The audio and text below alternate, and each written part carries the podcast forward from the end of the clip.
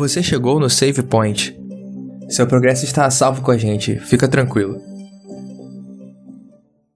Sejam bem-vindos a mais um episódio do podcast Save Point. Eu sou o Cris e estou trazendo para vocês hoje o episódio 12 da nossa lição jovem a contexto bíblico, falando sobre o livro de Deuteronômio. Estamos chegando na reta final, faltam só mais dois episódios contando com esse. E o título da lição dessa semana é Cântico de Recordação. E hoje eu estou com um convidado novo aqui, estreante, que ele nunca passou por aqui, tá sempre comigo, e não é Jesus nesse caso.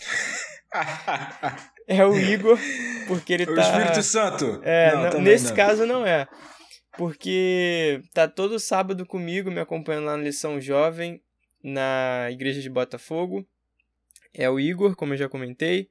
Então se apresenta aí pro pessoal, Igor. Fala aí o que, que você faz, ou fala aí o que você quiser.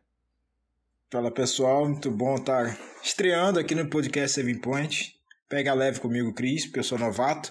E é muito bom estar com vocês aqui, trocando ideia, trocando figurinha, falando sobre a lição. E, assim, tanto no pessoal quanto no profissional, é, tamo junto. É, o Cris, esse negócio de estar junto com ele é todo sábado lá na classe jovem, culto jovem, pequeno grupo, enfim, coisas de, do gênero, um pouco igrejeiras, e de vez em quando alguns tours gastronômicos pela cidade do Rio de Janeiro também, quando o ticket de refeição permite. E basicamente é isso, né? Sou jornalista, é, adventista já há um tempão, e para vocês terem mais ou menos uma noção de quem é a figura que está falando hoje aí. Mas basicamente é isso. Perfeito. Quem quiser também conhecer o Igor pode procurar nas redes sociais, também no Twitter, né? Tá bem ativo no Twitter. Igor Arroba Siqueira, Igor né? Siqueira, claro. No Instagram você não precisa perder tempo não, que não tem quase nada lá. tá certo, é isso aí. Bom, e como de costume também, quero convidar o Espírito de Deus para estar tá participando com a gente, que ele se sinta à vontade no nosso meio para estar guiando essa conversa nesse momento. Falando sobre a tirinha dessa semana, como a gente está falando de cântico, a gente tem no primeiro quadrinho, vou dizer quadrinho porque não tem um quadrinho, mas assim, é a primeira ali cena, digamos assim. Temos um, uma personagem ali dançando, tá, ela tá com um fone de ouvido, tá escutando alguma coisa, e aí tá, tem um balãozinho assim de fala ou de pensamento que diz assim: tanto faz o que eu ouço. E aí no meio tem dois quadrinhos, que é aquele meme de um anjinho vindo entregar um bilhete. E nesse bilhete está escrito assim: a trilha sonora da sua vida pode aproximá-la ou não de Deus. E aí na terceira cena, a cena final, tá essa mesma personagem com uma cara de constrangida dando um pause na música. E aí eu queria passar a bola já pro Igor para perguntar o que, que você entendeu, o que, que você achou aí dessa tirinha. Cara, é... a mensagem aí é clara, né? É... A gente costuma dizer, né? A gente ouve muito no meio cristão, né? Que a, a gente tem algumas janelas para a alma, né? Então, os nossos sentidos, né? Tudo que a gente tem de experiência sensorial é aquilo que vai alimentar seu pensamento, suas ideias. E se você bebe de uma fonte específica, você, claro, aquilo vai se transformar no seu alimento e vai é aquilo que vai passar pela tua corrente sanguínea, enfim, o que vai alimentar o seu, seu coração, sua, sua, sua alma como um todo, no sentido psicológico, de ideias e tal. Eu acho que a lição tá. A tirinha da lição ela começa fazendo essa provocação aí em relação a a música, não como uma crítica. É, acaba sendo uma crítica assim, ao tipo de música que algumas pessoas curtem e tal, é, tenta direcionar para algum, algum contexto específico, mas à luz do que a gente estudou essa semana.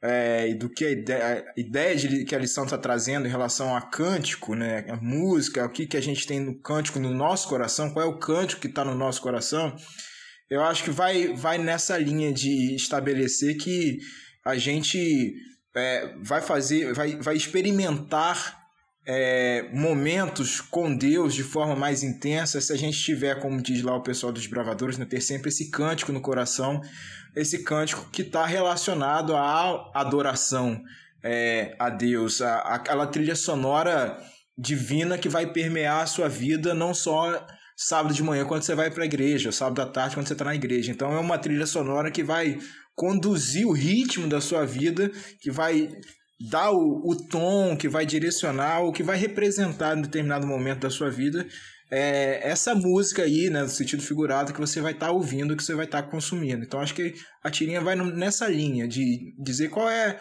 qual é o mindset da sua vida, qual é a, a música, qual é a trilha sonora que vai tocando a sua, que vai tocando na sua vida para que represente um momento específico e claro, esse momento que, específico que ele seja com Deus. Então, para ter essa conexão aí com que você, qual é a música, qual é o seu, qual é a sua trilha sonora com as suas experiências pessoais. É, é bacana porque começa já com uma frase que eu acredito que seja. Não é que seja verdade em si, porque assim, se a frase fosse eu posso ouvir o que eu quiser, eu acho que aí, tipo, ok, mas tanto faz o que eu ouço, é num, já leva para uma pegada diferente, porque, por exemplo, não é que tanto faz, né? Tipo, você pode ouvir o que você quiser, você é livre para ouvir o que você quiser. Só que dependendo do que você vai ouvir, e aí entra essa esse bilhete do anjinho, isso pode te afastar ou pode também te levar para mais perto claro. de Deus. Então esse que é te... o, o ponto, né? Vai direcionar o seu pensamento para um cenário, uma situação específica. Isso aí é, é indiscutível, inevitável. Qual é a sua proposta para um, esse momento tal, é, um dia D, no horário X, eu quero ouvir tal coisa. Então, então vai, vai de acordo com a proposta que você quer para sua vida naquele momento específico. Então, você não pode querer se direcionar para determinados determinado posicionamento espiritual ou até de qualquer coisa secular mesmo. Você não, se você está feliz, você, você vai, a música feliz vai te levar a momentos felizes. A música mais reflexiva te leva a momentos mais de reflexão. Então isso vai, vai, vai, vai casando aí de acordo com, com a sua proposta, com a, ideia que você quer de, de experiência, de viver naquele momento. Então não adianta é, eu estabelecer uma trilha sonora que falando espiritualmente, né, que vai me direcionar para longe de Deus e ter naquele momento um momento de relacionamento, de contrição, de espiritualidade muito profunda, se a proposta ali é diferente. Então vai acompanhar ali é, o que eu vou colocar na minha playlist com que eu vou estar tá experimentando naquela hora. Legal. Você tem uma, uma relação com a música, né? Você faz ou fez parte né, de um conjunto musical, não lembro agora qual, qual era. Alguns, né? Pô. Conta aí um eu cantei. Ah, já cantei em coral, já cantei em quarteto, já cantei é, no Cantarte, mais, que é mais é, oficialzão, assim, né? Vamos dizer, né? Um grupo aqui no Rio que é mais antigo e tal. A gente vai participando de gerações, vão mudando aí. Eu fiz, fiz um pouco mais de três anos, fiz parte desse grupo. Enfim, a, música, claro, não sou profissional, mas como, como é, é sim um hobby, né? A gente gosta porque é, é divertido, é legal cantar, é maneiro tal. E, enfim, claro, pra, com essa finalidade aí, quando a gente coloca na, no momento de adoração na igreja, que tem essa finalidade aí, mas que a gente costuma dizer, né? Pra honra e glória de Deus e tal. É, mas enfim, inicialmente a música é uma diversão, é um hobby, é, uma, é um momento de lazer também, que você tem, claro, viés espiritual, mas se não fosse bom, se não fosse interessante, a gente não estaria ali fazendo. Né? É, a gente faz porque também é prazeroso e sente prazer na atividade musical como um todo. Então, assim, partindo desse princípio que você comentou, a gente já falou um pouco disso na, sobre a tirinha também, mas com base nessa sua experiência, como que qual que é a importância né, da música na vida das pessoas e como que ela influencia? A gente já discutiu isso, né, de que ela te move, né, para determinado tipo de pensamento e tal, mas assim, tipo, qual que é o poder que ela tem realmente sobre a nossa vida, assim, nesse aspecto? Porque a gente escuta música o tempo todo, né? Tipo, é algo que é. realmente está bem dentro da nossa realidade.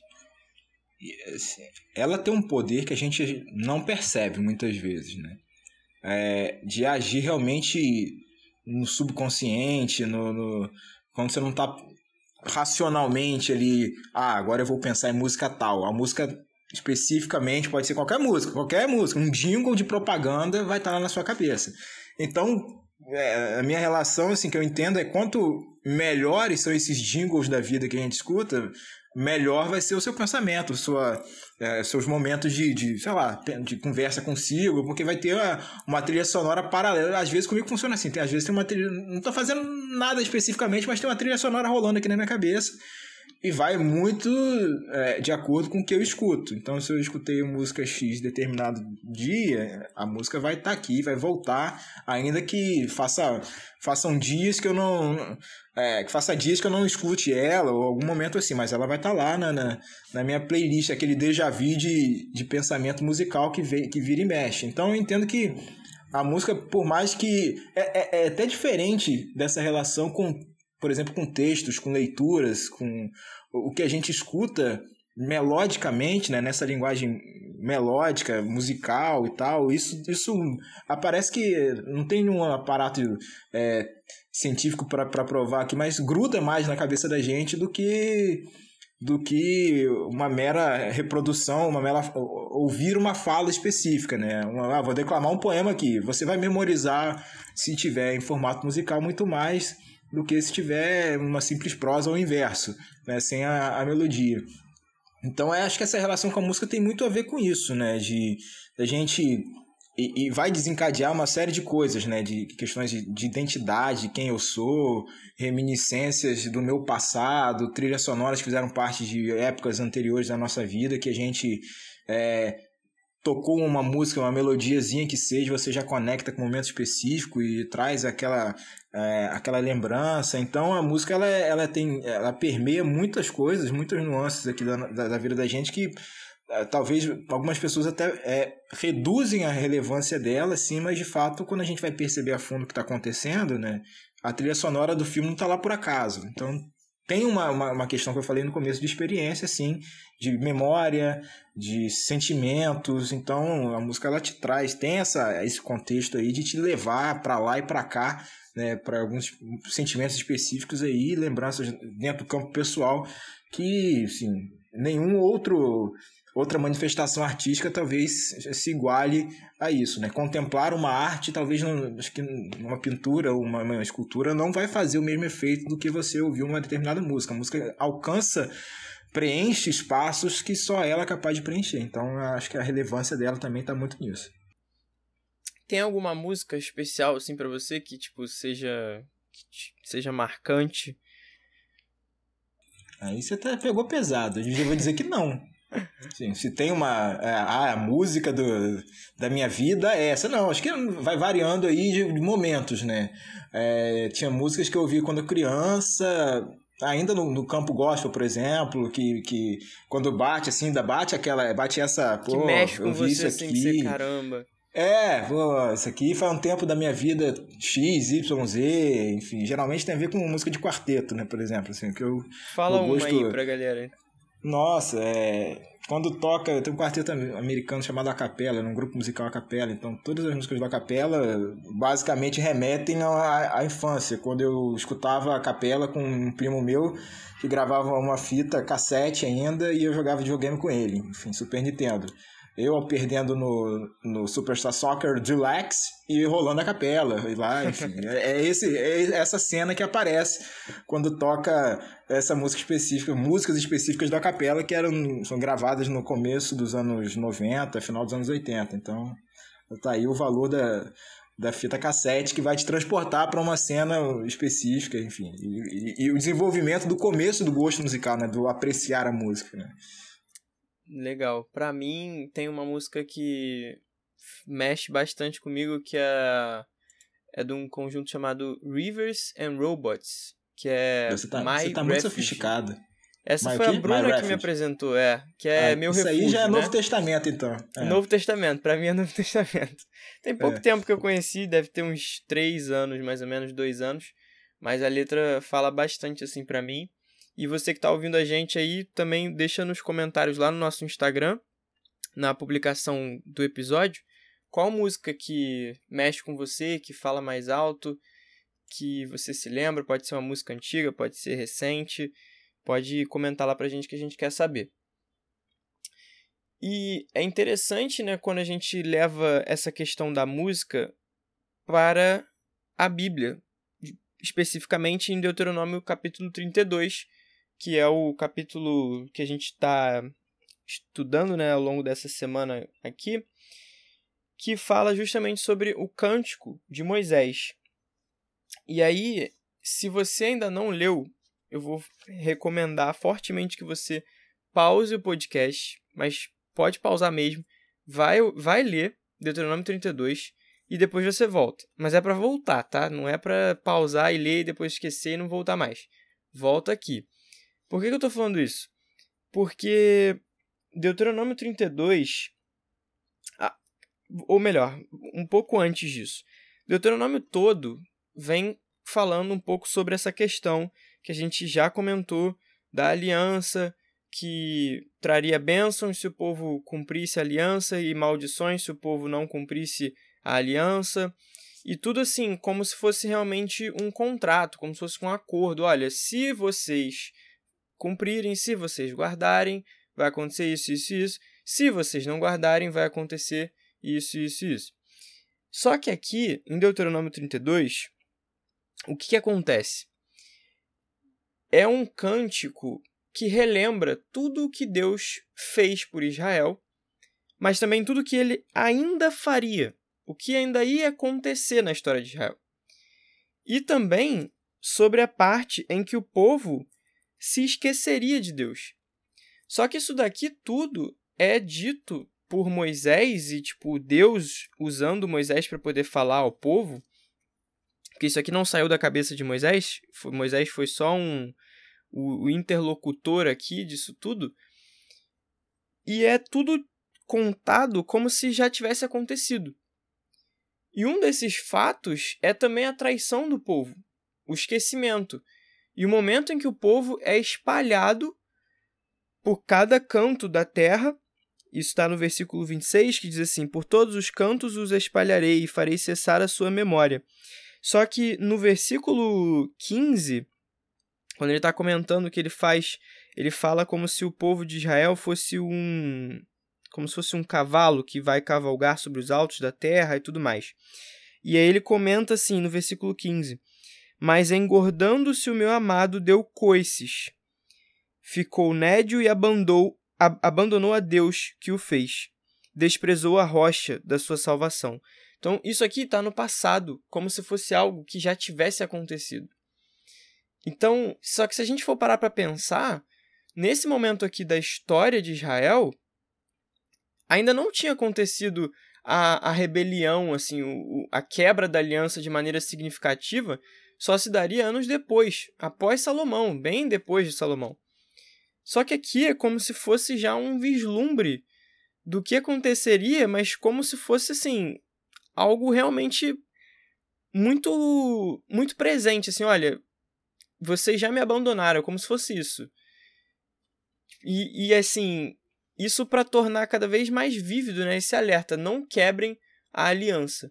E eu queria que você comentasse um pouco né, sobre a sua interpretação desse, desse capítulo de Deuteronômio 32, se você também pensou assim, se você pensou alguma coisa diferente.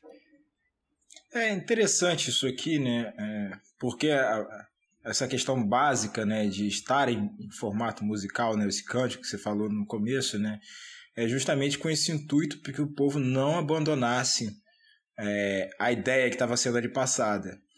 É interessante, né? Porque é quase é, assim. É uma figura de linguagem muito interessante isso, né? Moisés cantando para que o povo não se esquecesse, mas a letra da música é o povo se esquecendo, abandonando a Deus. Então, e os caras, assim, não captaram a mensagem, assim, né, no final das contas, né? Enfim, é, é uma profecia sendo profetizada e e que não era para ser esquecida, né? É um negócio meio é, diferente esse, essa compreensão aqui. É, é, chama atenção a forma com a qual a comunicação é feita entre Deus e o povo, aqui Moisés e o povo nesse caso. E, e é interessante ver que, que Moisés sempre traz essa ideia, né, ao fim, né, após declamar isso tudo, de que era para que ele eles guardassem no coração, está lá no versículo 46 já, no final do capítulo 32, guardem no coração todas as palavras que hoje lhes declarei solenemente, para que ordenem aos seus filhos que obedeçam fielmente a todas as palavras dessa lei. Então é, é, era uma preocupação que vai permear, inclusive, a identidade, a raiz do Deuteronômio só existe porque Moisés e Deus entenderam, né? Deus, através de Moisés, entendeu que o povo precisava de algo para não se esquecer de tudo que tinha rolado com eles. Então, esse é o princípio básico, é guardar na memória. É um grande livro de memórias, de reminiscências, de remakes aí de, de, de coisas que tinham se passado e tal. E é interessante que o povo a gente vai ver na Bíblia, no resto da Bíblia, que realmente acontece a parte ruim que não era para acontecer, amiguinhos. Então, estava oferecido diante deles na benção a maldição, e os caras escolheram a maldição em determinados momentos da vida, vários deles, né? E ao longo da caminhada pelo deserto também. Então já tinha. É, alguns sinais já tinham acontecido né, para que o povo se atentasse e não derrapasse ali o pé nessa caminhada, mas é justamente o que acontece. E é interessante que, como que Deus se preocupa em se revelar constantemente a eles, mesmo sabendo que essa distância aconteceria, esse distanciamento aconteceria.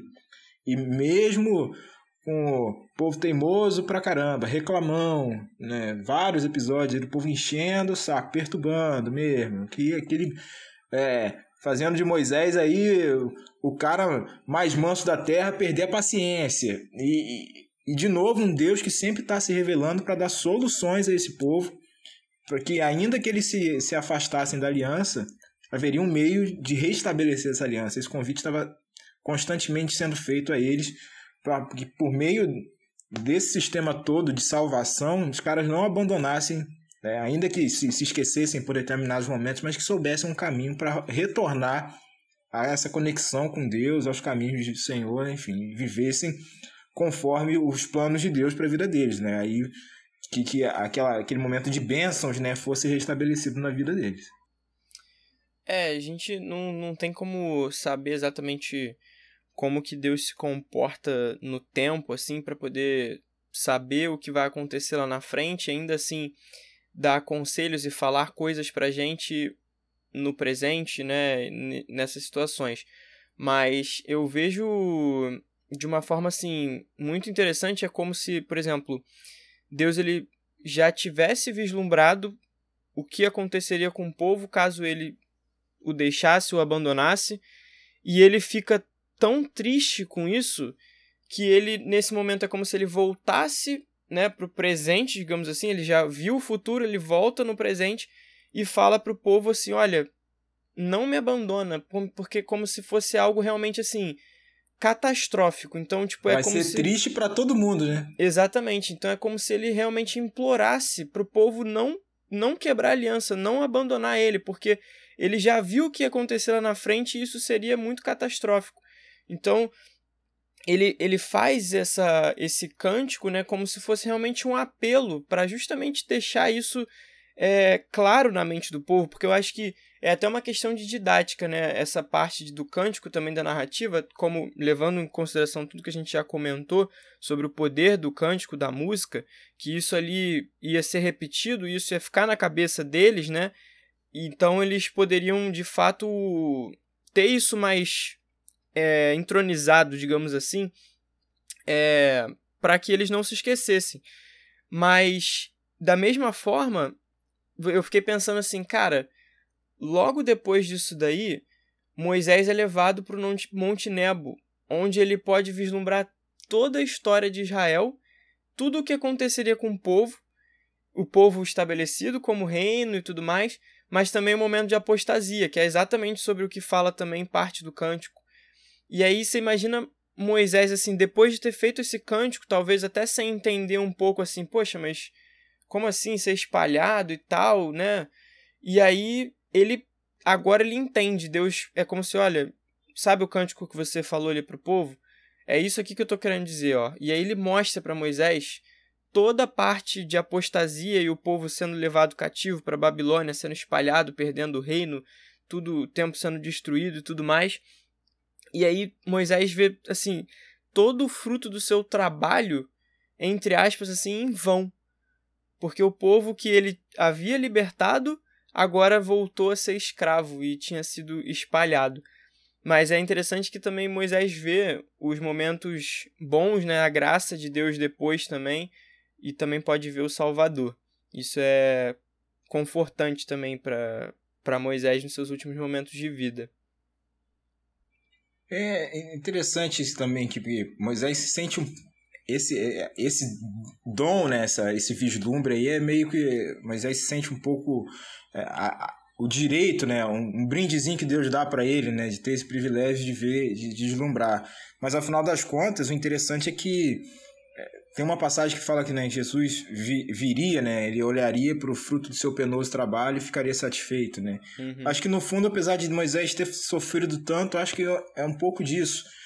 Ele perceber que, que a aliança ali estabelecida levaria de fato ao povo não só é, aquela geração que estava ali vivendo aquilo, né? Já tinha sido uma geração perdida anteriormente, mas a geração que estava vivendo ali, que eles sim alcançariam a, a nova terra, ainda que presencialmente sem ele, né? Mas aqui, em último caso, em última instância, a salvação chegaria sim à face da terra, o, povo cumpriria o seu papel, apesar de tantos percalços vividos no e final sobrevividos, pena, né? né?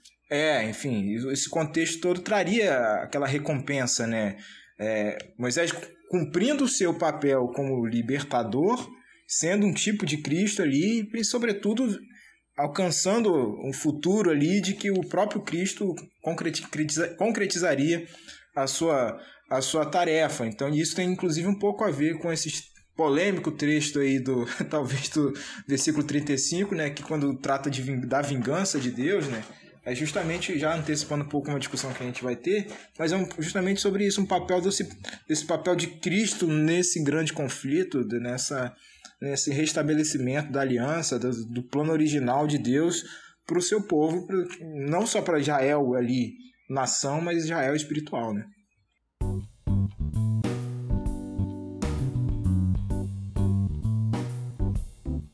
Chegamos ao nosso momento hipertexto. Você que está ouvindo a gente provavelmente já sabe o que, que vai rolar agora. Eu vou ler a palavra que está na parte de quarta-feira e aí o Igor e eu vamos falar a primeira coisa que vem à nossa mente. E também vou deixar o convite para você que nas quartas-feiras a gente coloca a mesma palavra lá, uma caixinha de pergunta para você poder colocar a primeira coisa que também vem à sua cabeça. Isso eu tô falando lá no nosso Instagram, podcastsavepoint. Então, a palavra dessa semana é música. E aí? Eu já começo? Pode mandar. Nossa, música? É, você quer uma versão crente ou não? Versão primeira coisa pra... que vier na sua cabeça, primeira palavra assim, tipo sinônimo, ah, sei lá. Como eu, estamos nas horas santas, horas benditas, santas e felizes. Estamos é, gravando aqui numa sexta-feira à noite, para os amigos que estão, não estão entendendo nada. É, não, para mim veio adoração de cara. Sim, primeira palavra que veio. Já meio música e adoração. Tem muitos sites aí com esse nome, mas se a gente abrisse o leque, as palavras iriam variar mais. Mas enfim, a primeira que veio foi adoração. Adoração. Para mim, a primeira que veio aqui, acho que também pelo contexto que a gente está conversando, foi canção música veio canção logo de cara. Mas acredito que seja porque a gente tá falando sobre isso, sobre cântico. É. A nossa é. análise vai estar tá é. enviesada aqui. Talvez fosse outro dia, talvez se eu falasse música, viesse Spotify na minha cabeça. Sim, pode é, ser. É a ferramenta, né? O meio é. é a mensagem, né? Diria McLuhan. Exatamente. Legal. Na parte de terça-feira, a gente tem o seguinte tema sobre vingança, que a minha é a vingança, o título.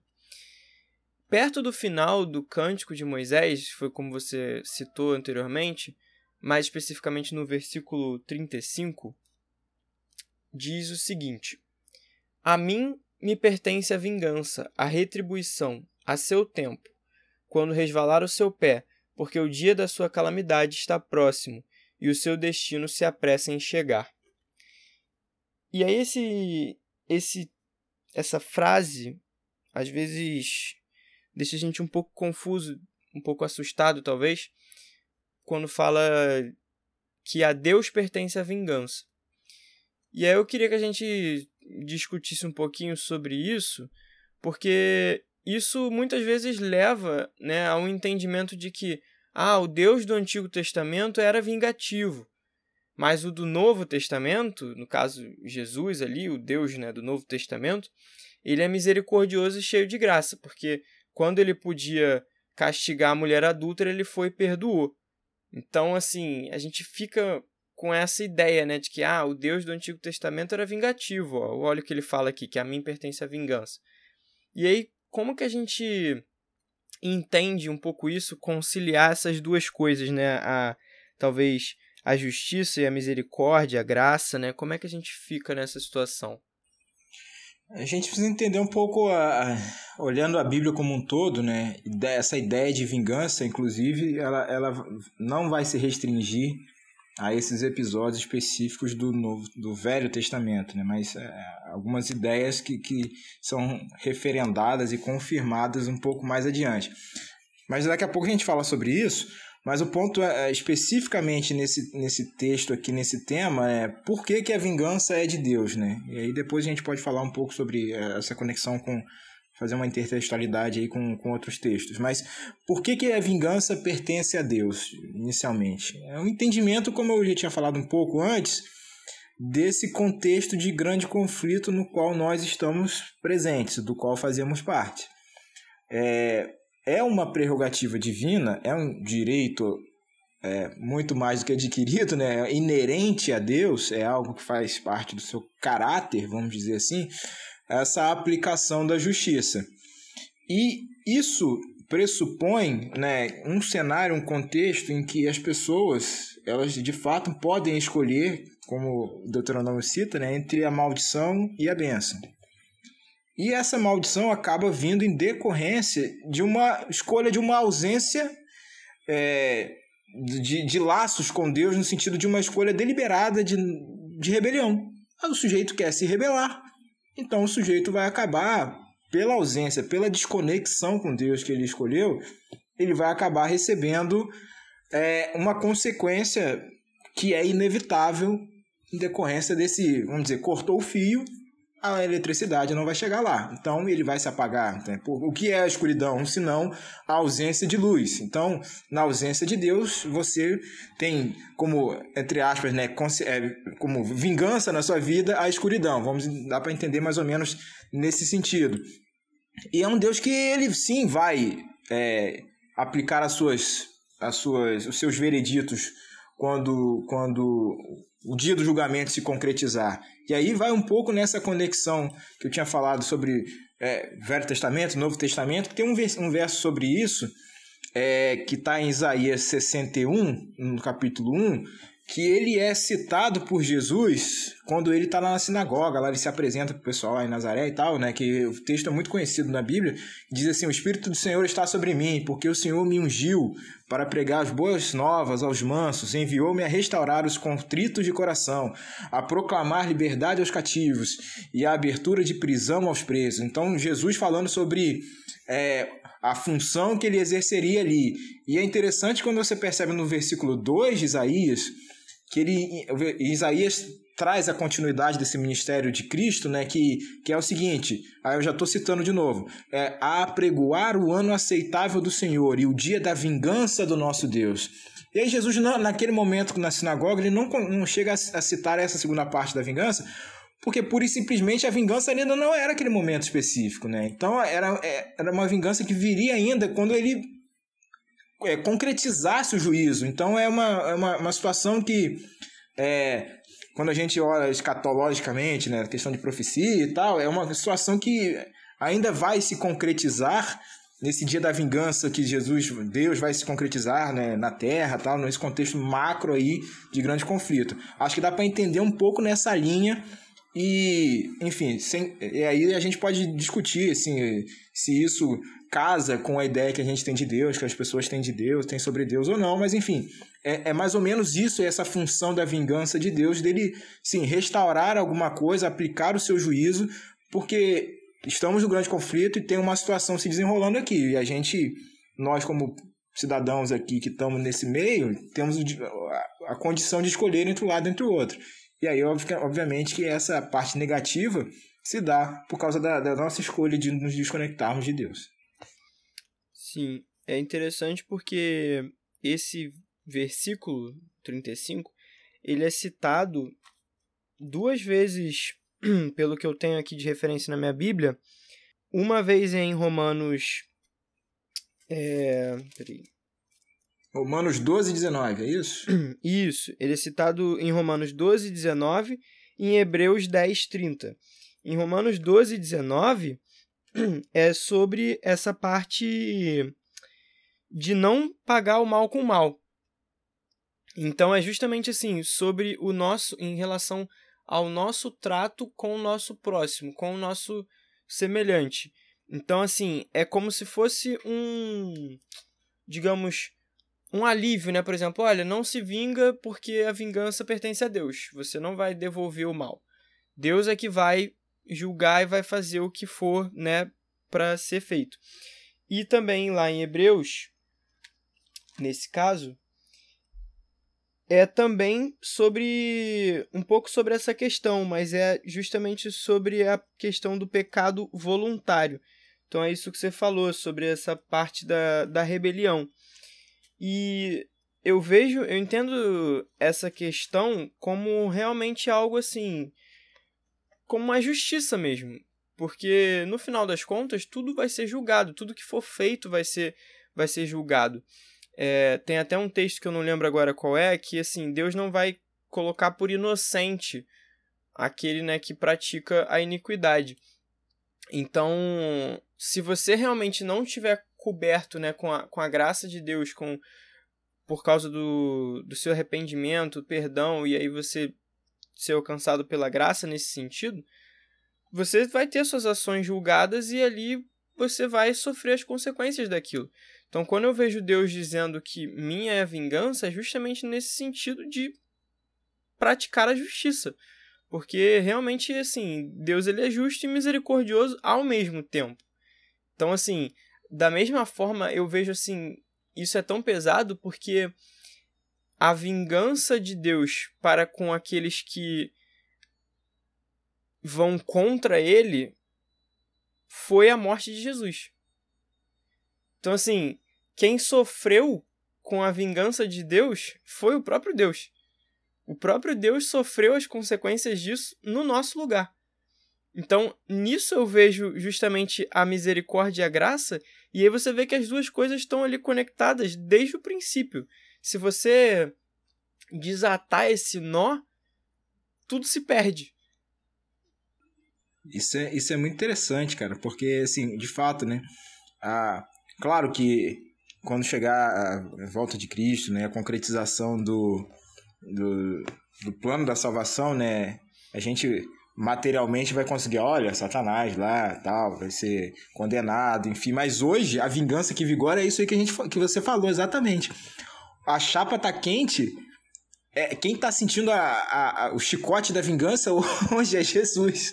E ele vai sentir, ele sim, sente, vai sempre sentir porque ele Sim, porque era para cair em cima de mim, em cima de você. A culpa que, que, que, tá, que cairia na minha conta, né? O débito que cairia na minha conta, o cara já, ele já assumiu. É, e isso vai estar tá marcado eternamente, né? Então não, não é uma vingança que, que, que Deus faz por esporte, vamos dizer assim, né? Ah, vou me divertir aqui, me vingando, assistindo o fogo cair do céu e queimar os pecadores todos. Não, ele sentiu o peso do pecado, ele sente o peso do pecado dia após dia, hoje, né, nesse pedaço de história que a gente está vivendo, né, o meu pecado está caindo nas costas dele. Então, naquele momento ali, quando Jesus se fez homem, habitou entre nós, ele morreu na cruz, aquela aflição toda, justamente esse peso da separação que ele sente ali na cruz, né, que ele chega a dizer: Meu Deus, meu Deus, por que me desamparaste? É toda essa carga, todo esse peso da vingança do, do próprio Deus que cai na conta dele. Então é um negócio muito pesado pra gente, assim, refletir e achar que é um Deus que está se divertindo em, ah, nossa, vou bolar, bolar um plano muito maquiavélico aqui para se vingar desses humanos infelizes. E solta uma gargalhada assim e espetando a gente por puro esporte. É, não, o cara, Deus está sofrendo pelo meu por conta do meu pecado. E, e, e quão bom seria para ele se ele não precisasse se vingar no sentido de, de exercer esse, esse, esse, direito de punição, né, que está inerente à benção ou à maldição, enfim, a, a essa relação aí de conexão com ele. Mas acho que o mais desafiante também é o que você falou do aspecto relacional que essa história de vingança tem, da forma com a qual a gente lida com as outras pessoas, né? Porque a, a cultura nossa, né, a lei de talião, nossa não, é coisa milenária aí, de, do olho por olho e dente por dente, né? É, isso aí tá longe de ser novidade. Então era que é, arrancou um dedo seu, você arranca o dedo da outra pessoa. E ao final das contas todo mundo se mata. Olha que loucura. Como é que isso não é saudável, né? É, uhum. E aí a gente viveria, no, viveria numa sociedade. Tá todo mundo sempre buscando. É, acabaria. Né? É, a retaliação numa busca incessante pela autodestruição. Porque todo ainda mais no contexto que a gente percebe que todo mundo é falho, pecador e, e erra. Imagina se fosse apenas, sempre fosse, graças a Deus que existe a graça de Deus, né? Porque imagina se fosse só o salário do pecado e a morte, amigo, ia ser uma carnificina diária. É, mas o dom gratuito de Deus é a vida eterna em Cristo Jesus, nosso Senhor. Isso contraria a lógica toda, né, de, de, de ideias de seculares, como eu estava falando, né, é, de seriados, por exemplo, que são muito exaltados. Eu lembro que eu assistia Revenge, né, que tem a vingança aí no nome. A nossa amiga, a personagem principal, Emily Thorne, lá, pensamentos muito sinistros e, e interessantes de como se vingar da Victoria Grayson, porque a Victoria Grayson fez o que fez com a vida dela, enfim, a gente vai. É, a boca enche d'água, né? Naturalmente, né? A gente fica, nossa, caramba, como ela foi sinistra aqui, se vingou, e muito bem e tal alguns heróis aí, os Vingadores, né? O, o, nome aí, o cara, pô, o cara vai buscar a vingança em nome da justiça, tal. Aí tem o, o acho que é Vingador também lá do Caverna do Dragão, do, do Dragão que é outro sim, desenho, sim. enfim. Tem tem tem a presença desse termo aí de, de Vingador na, na cultura secular, na, na enfim, nas produções, desenhos e, e, e seriados, né? Mas é, aí quando a gente se repara de fato para quem é, a origem do, do.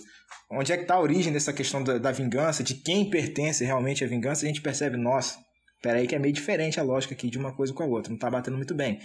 Então, é entender um pouco de fato qual, qual, é a propriedade que é nossa, né? A vingança como propriedade nunca é propriedade nossa, e isso é muito difícil às vezes, às vezes não, toda vez, né? De a gente entender que não é nosso direito ter essa vingança aí. Então quebra um pouco a lógica toda do nosso raciocínio que a gente vive no cotidiano. É, isso, isso eu acho que é bem interessante a gente frisar, porque realmente não é nosso direito. Então, assim, porque a vingança nesse caso, geralmente ela é algo, como você comentou, é algo punitivo, então é algo ruim. E não cabe a nós fazer algo ruim ao nosso próximo. Não cabe a nós isso. A única coisa, porque foi como você comentou, isso aí no final das contas pode levar à morte, a você matar outra pessoa, como você citou, né, o olho por olho, dente por dente. Então, a única pessoa, no caso, né, que tem esse direito é Deus, porque ele é o autor da vida. Então, assim, só ele tem o direito de tirar a vida de alguém porque ele foi quem deu a vida. Então, assim, é, a gente não vai entrar nessa situação de, ah, então se uma pessoa morreu é porque Deus, né? Então, enfim, não é, não é por aí que a gente quer chegar, mas nesse sentido de, assim, quando a lição comenta até sobre a questão do dilúvio, né? Que Deus, ele chama isso, essa responsabilidade para ele, porque é, é um fardo, é, um, é algo que, que ele pode levar, que só ele pode levar. Isso não cabe, não cabe a nós, assim, levar essa questão de, assim, não, eu vou me vingar, então isso está nas minhas mãos, a responsabilidade da vingança é minha, o direito da vingança é meu, então eu vou me vingar e isso vai ser meu. Então, assim, não é. O que Deus chama aqui é: olha, a vingança me pertence. O que pertence para vocês é amar, é devolver o, o mal com o bem. Isso é o que cabe a vocês. Talvez isso, quando a gente vê logo de cara, pareça algo difícil, mas é algo libertador, porque você se liberta daquilo ali. Você, a pessoa fez o mal para você, você não vai ficar aqui com aquilo cultivado. Você fez a, a citação dessa série. eu não assisti essa série, mas imagino que ela tenha tramado o plano ali durante muito tempo, né? Eu lembro do Acho que é o Conde de Monte Cristo, né? Que tem uma história também, dessa também. Clássico. É, é, é foi, o, o, essa série Revenge é baseada no Conde de Monte Cristo, né? Então, então assim, eu, e ele Alexandre fica... Dumas, esqueci até a mais clássica de citar aqui. Essa Exatamente. E ele fica, assim, aquele tempo todo planejando isso. Então você vê quanto tempo que, assim, que, que foi gasto e justamente assim, a questão psicológica, né, por trás disso, de você estar tá alimentando aquele sentimento de assim, não, eu isso eu vou ter que me vingar em algum momento. Então você já começa a planejar todo o mal que você vai fazer àquela pessoa. Então, assim, cara, Deus tira isso de você. Ele fala: não, olha, não, não, isso não pertence a você, então nem pensa nisso, nem planeja nada. Porque o, o pagamento eu que vou dar. Então, muitas vezes até Deus nem se vinga de fato, né? Por exemplo, é... Nínive. Exatamente, Nínive, pois é um exemplo também. Eu ia citar até das pessoas que que mandaram Jesus ser crucificado, e Jesus fala assim: Olha, Pai, perdoa-os porque eles não sabem o que fazem. Talvez algumas pessoas ali que mereciam a vingança de Deus não receberam, porque em algum momento elas se tocaram do que elas estavam fazendo, se arrependeram e depois realmente se converteram a Jesus. Mas, por exemplo, os os homens que estavam lá, no, os judeus, né, que estavam no Sinédrio, por exemplo, que não se arrependeram, esses de fato receberam a vingança depois, né? Mas é, é assim, é uma, uma, uma tentativa insistente, incessante de Deus de sempre restaurar essa conexão com o ser humano, né? Porque, ah, vamos lá, dilúvio. 120 anos de pregação, amiguinho. Então, não é que Deus se cansou da humanidade naquele exato momento, pegou meia dúzia correndo, jogou no barco e tacou água em cima dos outros. Não, fica um processo de pregação extenso, né? Quando citei Nínive ali, profeta Jonas, que estava mais preocupado em não se passar como falso profeta do que salvar as pessoas, né? Mas um Deus ali misericordioso que ele muda de ideia, né? Tinha uma questão que era condicional ali, uma condenação que era condicional, e aí, mediante o arrependimento genuíno da população inteira ali, daqueles assírios que moravam em Nínive, a, a sentença capital na, naquela condição, naquele momento, não veio. E é interessante você estar tá falando de, de como, quando Deus, como Deus toma para si uma prerrogativa, é como se ele. É, revivesse de novo, a gente revivesse de novo a, a questão do Éden, porque no Éden, é, Adão, o desejo de Deus era que Adão e Eva, né, a humanidade, não conhecessem o bem ou o mal, a gente só sabia o bem.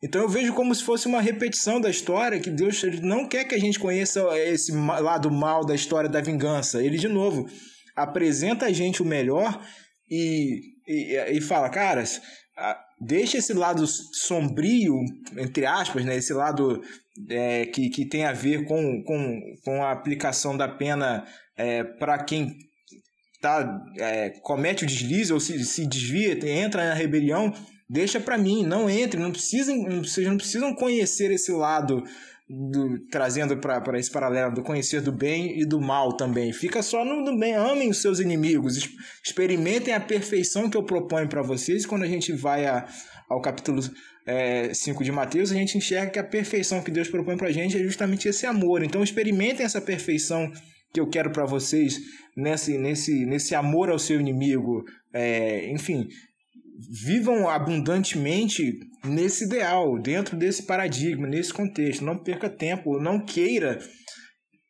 viver o, o, o, a figura do carrasco que também me faz parte lá no juízo. Então vocês não precisam se meter no juízo, se metam, de, lidem aí com, com, a, com o amor, com a vivência, com e deixa para quem é de direita essa questão da vingança. Eu lembrei também do texto de Gênesis 15, versículo 16, né, quando fala que a medida de iniquidade dos amorreus ainda não havia enchido, né? Então, isso que você comentou, assim, Deus está sempre dando a chance, não é algo que assim, ah, errou aí e tomou a vingança. Tipo, não é algo nesse sentido. Até porque todos nós estamos vivendo aí vários mil anos de história para até chegar realmente à vingança definitiva de Deus. E eu lembrei de um outro texto de Gênesis, Gênesis 4, versículos dos versículos ali 10 em diante até o 16, que é falando sobre Caim, que quando Caim mata Abel, seu irmão, não é Adão que aparece para se vingar ou fazer alguma coisa do tipo. Deus que fala: olha, o sangue do teu irmão clama a mim. E aí é interessante que depois que Caim fala que ele não suporta esse castigo, que ele não tem como suportar o castigo que Deus impõe sobre ele, né, de que ele seria errante sobre a terra e aí o solo não daria o fruto para ele. Caim fala que a pessoa que encontrasse ele ia matar ele. E aí Deus, porém, diz: Assim qualquer que matar Caim será vingado sete vezes. E pôs o Senhor um sinal em Caim para que não o ferisse de morte quem quer que o encontrasse. Isso, isso é muito interessante porque realmente traz essa questão de que, assim, olha, qualquer pessoa que fosse encontrar Caim ia vingar a morte de Abel. Então ia matar Caim. Só que aí Deus já fala. Acho que essa é a primeira vez que Deus já coloca isso, mesmo que sem estar tá dizendo ali minha é a vingança, que ele já coloca isso. Olha, ninguém vai vingar Abel, porque isso pertence a mim. Ninguém vai vingar Abel. E quem for vingar Abel vai receber o peso da minha vingança sete vezes mais. Ou seja, realmente assim, é, acho que é o primeiro momento em que Deus coloca isso assim declaradamente, não declaradamente, né, mas assim, coloca isso ali para para o povo, né? É, estabelece uma medida protetiva ali pra gente, mais uma vez, né, Exatamente. Né? Tenta é. colocar uma barreira não de cerceamento de liberdade, mas uma barreira de proteção para que a gente não entrasse nessa, nesse, nessa vereda aí. Acabou entrando, né? Mas enfim. O ideal de Deus era que não entrasse. Pois é. Bom, por hoje é só. A gente fica por aqui nesse episódio que foi muito bom. A gente conseguiu passar, acho que, por todos esses tópicos. E volto a fazer o convite se você ainda não leu Deuteronômio capítulo 32. Leia, porque é muito bom. E assim, é os momentos finais ali que a gente tem de, de Moisés com, com o povo, com o povo que ele libertou. Então vale a pena a leitura. Queria agradecer participação do Igor hoje. Fazer o convite também para que volte mais vezes. Se você quiser fazer algum comentário final aí também, pode falar. Eu que agradeço o convite. Cris, os amigos aí que estão ouvindo a gente no podcast Saving Point. Quem mora no Rio de Janeiro, quiser dar um pulinho lá na igreja de Botafogo, estaremos lá todos os sábados às nove e meia da manhã, na Escola Sabatina Jovem. Não precisa nem subir a rampa, já entra no térreo mesmo. Estaremos lá discutindo mais sobre a Bíblia. Acabando Deuteronômio já, ó, já estamos aí concluindo uma temporada que foi muito interessante e daqui a pouco a gente começa a outra. E as portas aí estão abertas e quando tiver disponibilidade também na agenda, só chamar ali, fala com o meu empresário, a gente combina o horário tudo certinho. Show, é isso. isso aí. Queria agradecer também a Deus pela presença conosco hoje e dar os nossos recadinhos finais para você que nos ouve no site da Contexto Bíblico Pode nos seguir nas redes sociais, arroba podcastsavepoint. Se você tiver alguma dúvida também, pode mandar para a gente, seja no privado ou também se quiser mandar por e-mail, pode mandar é pod.savepoint.gmail.com. Então, por hoje é só. Compartilhe com seus amigos. Obrigado pela presença. Nos vemos no próximo episódio. É isso e até mais.